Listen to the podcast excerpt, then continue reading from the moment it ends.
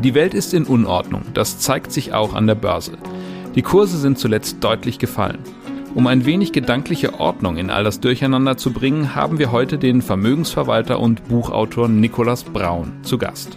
Und damit herzlich willkommen zu einer neuen Folge des FAZ-Podcast Finanzen und Immobilien. Mein Name ist Dennis Kremer. Und ich bin Birgit Ochs. Schön, dass Sie dabei sind an diesem Dienstag, den 24. Oktober. Ja, Birgit, irgendwie richtig, in richtig schönen Zeiten leben wir gerade nicht. Man muss es so sagen, irgendwie Kriege und Krisen, das ist schon sehr bedrückend alles und das ist tatsächlich, wohin man blickt irgendwie. Ja, das ist alles ganz furchtbar, Dennis. Aber jetzt sind wir hier, um, vor diesem Hintergrund eigentlich über ein sehr profanes Thema, die Geldanlage, zu reden. Ne? Ja, so ist es und man muss natürlich sagen, also uns ist auch klar, dass es Wichtigeres äh, gibt als die Geldanlage, aber ich kann auch verstehen, wenn sich der ein oder andere fragt, ob sich all das, was sich so in der Welt tut, nicht vielleicht auch tatsächlich negativ in seinem privaten Portfolio irgendwie niederschlägt. Das kann ich schon auch nachvollziehen. Na, selbstverständlich kann man das nachvollziehen und eine gewisse Nervosität ist ja auch absolut berechtigt und auch zu beobachten, ne? egal ob es jetzt ums Depot geht oder auch um Immobilienpreise, die runterkrachen, aber eben auch nicht zuletzt der DAX, der in den vergangenen Monaten gut zehn Prozent an Wert verloren hat. Das mhm. ist ja nicht nichts. Genau, das ist wirklich eine Hausnummer, nennt man ja dann auch im, im Börsensprech Korrektur tatsächlich. Wenn es ab zehn Prozent spricht man von einer Korrektur. Und deswegen haben wir uns heute einen besonderen Gast in den Podcast eingeladen, der uns ein bisschen Ordnung in die eigenen Gedanken bringen soll. Es ist der Vermögensverwalter und Buchautor Nikolaus Braun. Er hat kürzlich im Campus Verlag das Buch Geld oder Leben veröffentlicht. Ein sehr spannendes Buch, das einem so ein bisschen hilft, über all diese Themen nachzudenken. Jetzt spreche ich mit ihm. Ja, ich freue mich, dass heute Nikolaus Braun bei uns zu Gast ist. Guten Tag, Herr Braun. Hallo, grüß Herr Kremer. Schön, dass ich hier sein kann. Wir wollen ein bisschen sprechen über die Fehler, die man im Umgang mit Geld so machen kann. Und Sie haben ja ein ganzes Buch sogar zum Thema geschrieben. Was ist Ihnen dabei aufgefallen? Was ist so der größte Fehler im Umgang mit Geld? Ja, das ist wirklich schwer, sozusagen das zusammenzufassen oder so einen Nenner zu finden. Ich glaube, tatsächlich der größte Einfallstor für Fehler im Umgang mit Geld ist sicherlich unsere Emotionalität und unsere Unfähigkeit, über Geld zu sprechen, also diese Kommunikationslosigkeit. Und das ist ein relativ tödlicher Cocktail in Bezug auf viele Entscheidungen, dass ich einerseits über etwas nicht sprechen kann, wenn ich nicht drüber reden kann, kann ich auch nicht drüber nachdenken. Und auf der anderen Seite, dass an Geld unglaublich viele Träume, Wünsche, Lebensentwürfe, Werte kleben, die emotionale Entscheidungen und manchmal dann eben auch nicht gute Entscheidungen befeuern. Und wenn man das sozusagen als Überbau sieht, dann gibt es, glaube ich, doch einen größten Fehler und das kreist alles um dieses Thema Verlustaversion. Das ist ja tief in unserer DNA, auch in unserem kulturellen Gedächtnis verkabelt. Menschen sind extrem avers, Dinge zu verlieren. Das liegt, glaube ich, auch einfach an unserer Herkunft, ja. Also wenn man sich so einen Jäger und Sammler vorstellt oder auch jemand aus einer Agrargesellschaft, die hatten viel, viel mehr zu verlieren, wenn sie irgendwas ausprobiert haben, wie zum Beispiel zwei Hasen zu fangen statt einem oder eine neue Kartoffelsorte auszuprobieren, äh, als zu gewinnen. Und darunter, an dieser Verlusterversion, da, da kommt eine ganze Kaskade an Fehlen. Ne? In der Panik verkaufen, die Angst, was zu verpassen. Und das sind so nur die, die allerschlimmsten Endowment-Effekte. Irgendwas haben, was man bloß nicht wieder hergeben möchte, selbst wenn es völlig unsinnig ist, es zu behalten. Und äh, das ist so der Einfallstor. Und in der, in der Praxis hat es die unterschiedlichsten Ausprägungen dann. Mhm. Sie haben jetzt schon angedeutet, was Verlustaversion ist, aber vielleicht können Sie es mal einem kleinen Beispiel durchexerzieren. Wann überfällt uns diese Verlustaversion, also die Angst Dinge zu, zu verlieren. Gibt es, können Sie das an einem Beispiel uns ja. äh, deutlich machen? Ja, klar. Also nochmal auf der theoretischen Ebene gibt es tatsächlich sogar Nobelpreis getrönte Untersuchungen, die zeigen, dass ein Verlust in gleicher Höhe sich ungefähr doppelt so schmerzhaft anfühlt wie ein Gewinn. Und der Klassiker für die Verlustaversion ist vermutlich die Kapitalmarktkrise. Ne? Es scheppert, es raucht, es gibt ganz viele schlechte Nachrichten und dann kommt eine große Headline, die heißt, ich habe schon verstanden, dass der Kapitalmarkt allalong irgendwie positive Renditen hat, aber diesmal ist alles anders. Diesmal bricht das Weltfinanzsystem zusammen. Diesmal fegt ein Virus über den ganzen Globus. Diesmal und so weiter und so weiter und so weiter. Mhm.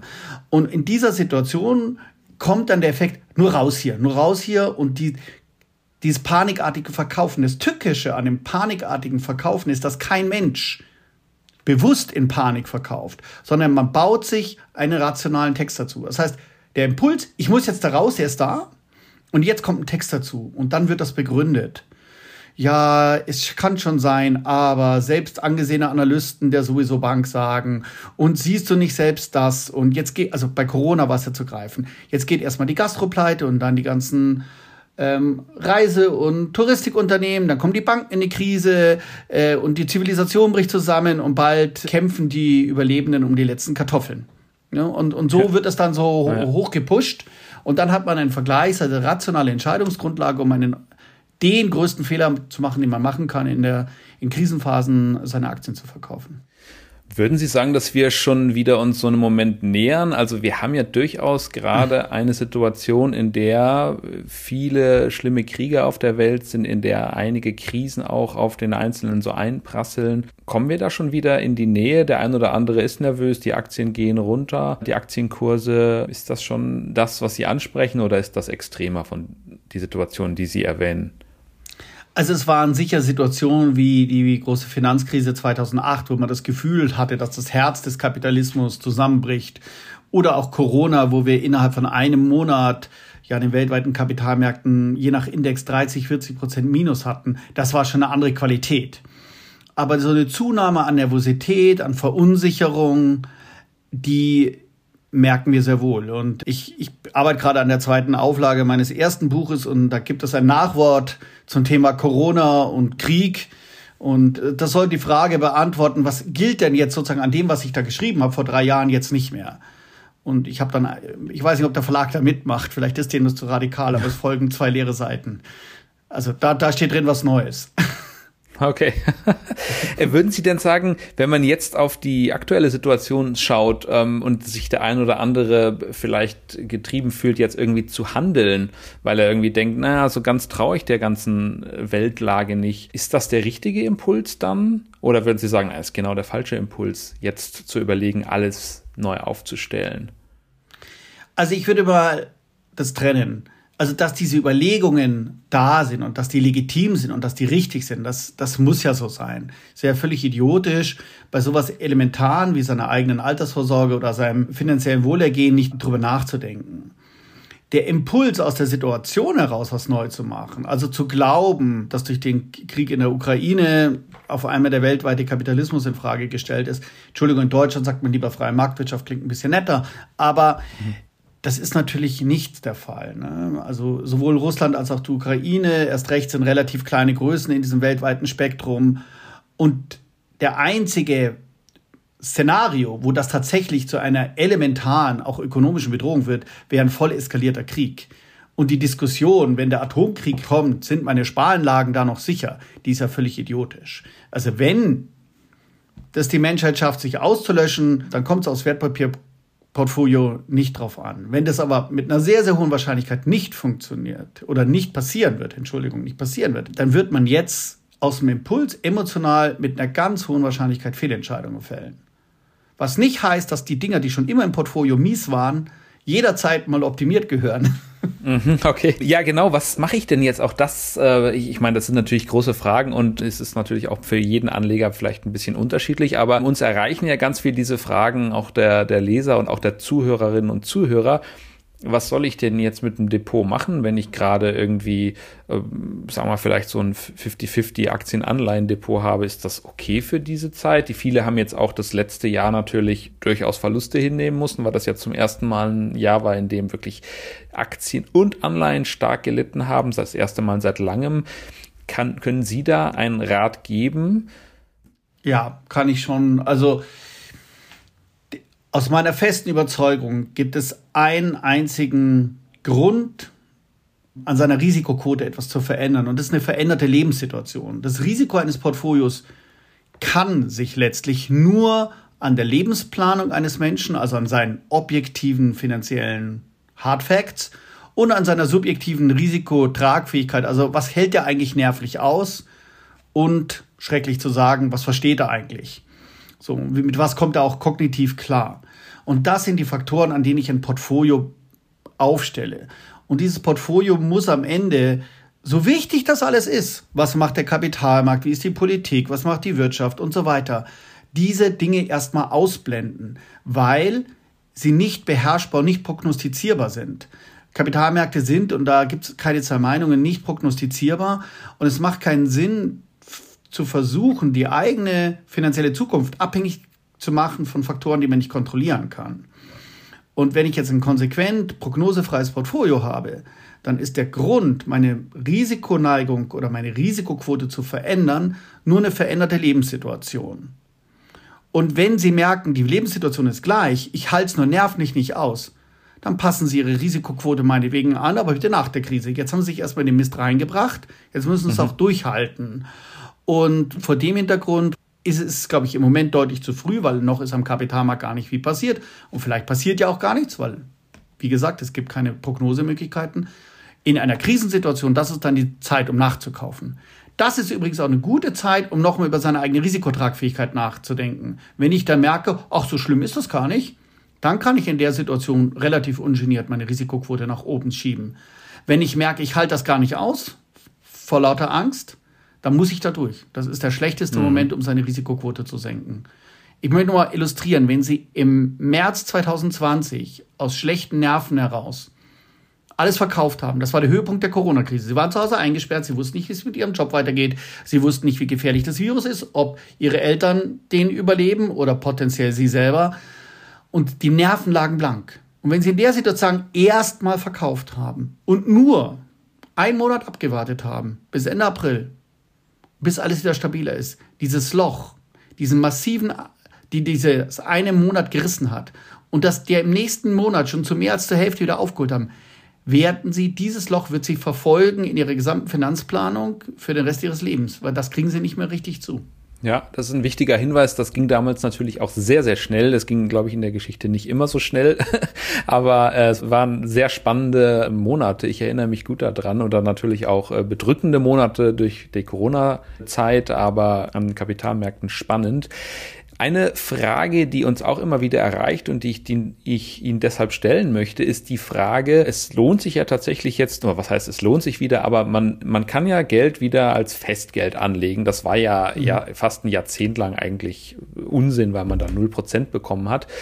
Würden Sie denn das Leuten empfehlen? Denn gleichzeitig haben wir immer noch relativ hohe Inflationsraten, die das Ganze, wenn man das sozusagen real sich anschaut, also nach Abzug der Inflation, deutlich weniger äh, lukrativ machen. Also wie, wie stehen Sie dazu? Würden Sie das ja. dazu raten? Also als Teil einer dauerhaften Kapitalanlage ist Festgeld vermutlich ungeeignet, weil wie Sie selber gesagt haben, nach Inflation und Steuern ein negativer Realzins überbleibt.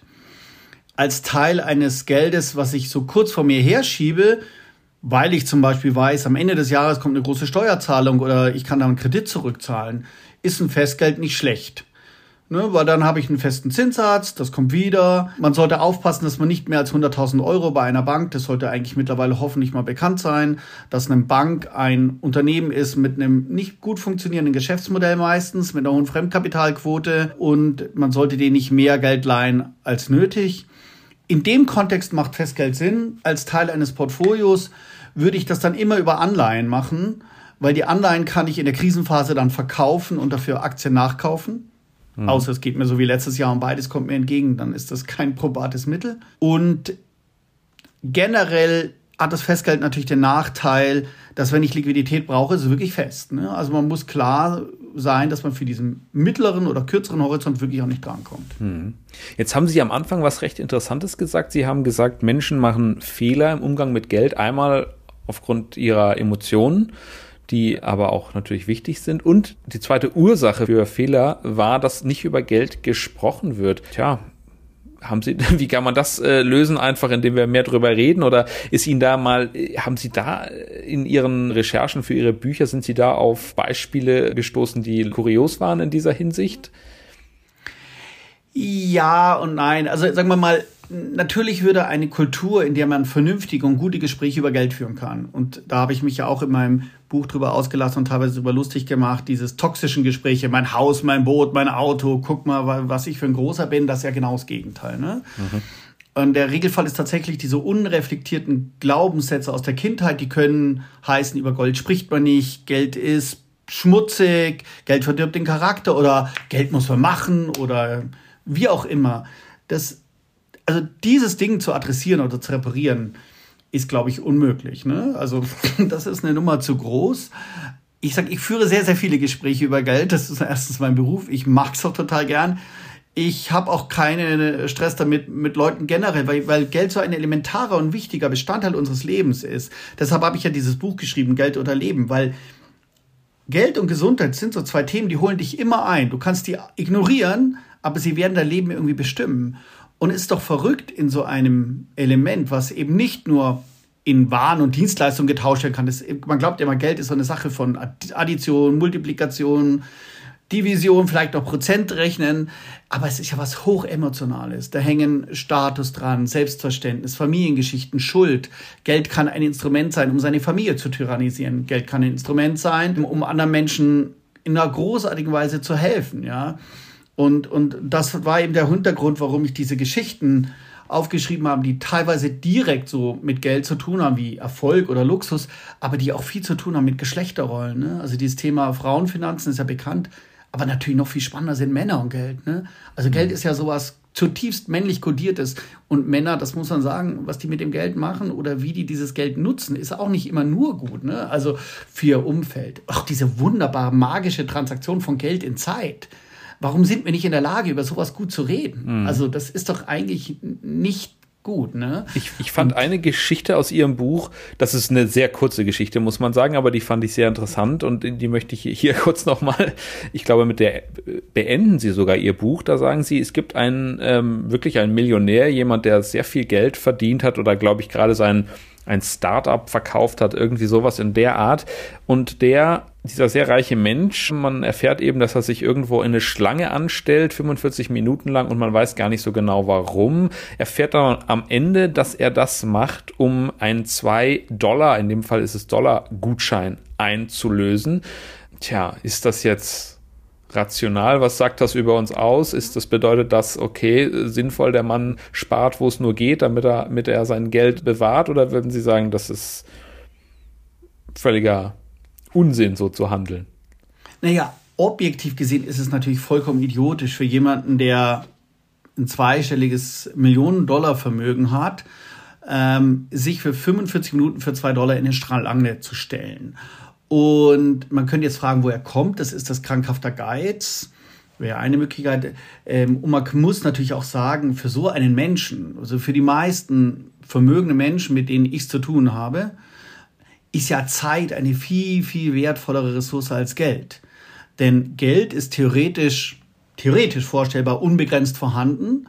Geld hat einen abnehmenden Grenznutzen. Das heißt, wenn ich mal einen anständigen Lebensstandard habe, in Urlaub fahren kann, mir keine Gedanken um meinen Altersvorsorge mache, gut essen kann, meine Gesundheit bezahlen, der Impuls nochmal mehr, mehr, mehr, mehr, mehr Geld, der bringt gar nicht so viel. Vielleicht macht er mich sogar unglücklich, ja, weil ich denke, oh, nochmal ein größeres Auto, nochmal dieses Keeping Up with the Joneses, ja, also dieses, dieses Ding. Und deshalb ist das natürlich vollkommen irrational, was er macht. Bei, in diesem Fall ist es so spannend, weil dieser Millionär aus der Geschichte kommt aus sehr, sehr ärmlichen Verhältnissen. Der ist Kind von äh, asiatischen Migranten, hat es gegen jegliche Chance, tatsächlich diesen mitunter ja legendären American Dream umgesetzt, der ja für im Regelfall im Desaster endet. Ne? Also jeder kann es schaffen. Na klar, kann es jeder schaffen. Aber halt für einen, der schafft, gehen 99 den Bach runter. Und der hat das realisiert und diese, diese Armut der Kindheit, dieses Sparen müssen, dieses Ethos, ich kann jetzt nicht hier zwei Dollar Voucher für einen äh, falschen Stecker einfach äh, sozusagen wegschmeißen. Das holt den ein. Und das habe ich immer wieder in meinem, meiner Arbeit gelernt, aber auch in Gesprächen mit Mandanten oder auch mit den Freunden von, von meinen Söhnen, äh, von meinen Älteren. Wenn ich so also einen Working Class Background habe oder eine Armutserfahrung in der Kindheit, dann, dann jagt mich das. Ja, angefangen häufig von so einem Imposter-Syndrom, dass man sich nicht zugehörig fühlt, dass man glaubt, man kann die Spielregeln nicht. Und also ich rede immer wieder mit Leuten, wenn da der, äh, wenn nicht der Himmel uns auf die Decke fällt, dann, dann ist die einzige Frage, wie vermögen die sterben. Die kann ich Ihnen nicht sagen, aber ich weiß, dass das Geld nicht ausgehen wird. Und trotzdem verfolgt sie das. Und deshalb fand ich das nicht nur eine kuriose Geschichte über einen grauen, erregenden Geizhals, der seinen guten Kumpel da in diesen doofen Elektroladen auch noch warten lässt und der wundert sich, wo ist denn der geblieben, sondern eben auch eine Geschichte über, über Identität, über Herkunft und, und eigentlich auch was, eigentlich so trau irgendwie auch was Trauriges, dass jemand, der so viel erreicht hat und vor dem man so viel Respekt haben muss, wie er sich da durchgekämpft hat und der, wenn ich meinem Informanten richtig verstanden habe, in seinem Leben auch unglaublich großzügig sein konnte, also der auch Geld zurückgegeben hat in die Gesellschaft, aber der es körperlich nicht schafft, mhm. das nicht zu machen. Mhm. Lassen Sie uns vielleicht so äh, enden, Herr Braun, und zwar mit Ihnen persönlich. Äh, Sie, Sie haben ja, Sie verdienen ja auch Geld. Wie rational oder irrational gehen Sie denn selbst damit um? Was ist Ihnen da so aufgefallen in, der, in Ihrem Leben? Naja, ich habe ja einen großen Vorteil, dass ich mich beruflich damit beschäftige. Und deshalb bin ich natürlich ultra rational. Blödsinn.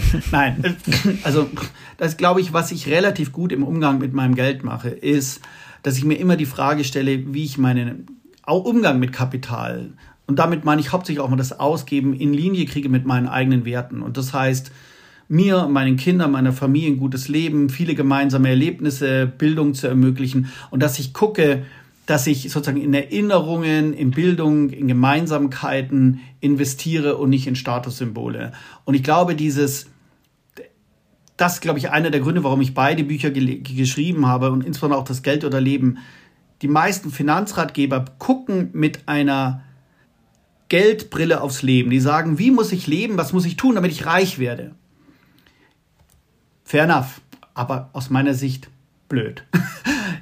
meine Fragestellung ist, wie muss ich eigentlich mit meinem Geld umgehen, damit ich ein gutes Leben habe? Und, und ich muss und dazu mir klar gehört sein, eben auch das äh, einmal äh, Dinge zu genießen, ja, wenn ich das richtig verstehe, ja. gemeinsame ja, Dinge, Dinge, zu erleben. Zu, ja, ja, Genau, ein bisschen die, die Angst und die Emotionen aus dem Ganzen rauszunehmen und es als das zu akzeptieren, was es ist, eine Gestaltungsmöglichkeit, die man, ist, ich, es ist ein bisschen wie das Feuer. Ja, man kann damit eine Hütte heizen, man kann eine Hütte abbrennen. Und ich muss mir bewusst sein, was ich damit mache. Und man sollte ab und zu mir die Zeit nehmen, vernünftig über Geld nachzudenken. Ich denke, ein schöneres, besseres Schlusswort kann es gar nicht geben. Lieber Herr Braun, vielen Dank, dass Sie ich heute bei uns Ihnen. zu Gast waren. Ja. Tschüss. Tschüss. Ja, Dennis, was nimmst du mit aus diesem Gespräch mit Nikolaus Braun? Ja, ich fand wirklich interessant, dass er nochmal darauf hingewiesen hat, dass es eben nicht darauf ankommt, jetzt jeden Cent und immer alles ganz rational zu machen, sondern dass man auch mal Fehler machen darf, äh, dass man sich auch mal von der Emotion leiten lassen darf. Das ist zwar nicht immer so klug, aber es kommt eben vor, wir sind alle Menschen. Irgendwie fand ich das auch mal entlastend in durchaus anstrengenden Zeiten. Was hat dich denn besonders äh, interessiert? Ja, neben dem von dir erwähnten nochmal dieser Hinweis, dass in Deutschland es absolut verpönt eigentlich nach wie vor ist, über Geld zu sprechen. Über Geld spricht man nicht. Und diese Herangehensweise, die ist natürlich falsch. Das kann man ja auch in seinem privaten Umfeld zuweilen beobachten. Und wir werben ja immer hier auch, dass vor allen Dingen auch Frauen sich trauen sollen, genau. über Geld zu sprechen. Genau. Und deswegen machen wir das hier immer wieder. Absolut. So, und dann sind wir jetzt auch schon wieder beim Ding der Woche. Lieber Dennis, was hast du uns mitgebracht? Ja, mal was ganz anderes. Äh, ich weiß nicht, ob du dich noch an GameStop erinnerst. Oha, natürlich. Das war doch das ganz große Aufregerthema im Jahr 2021.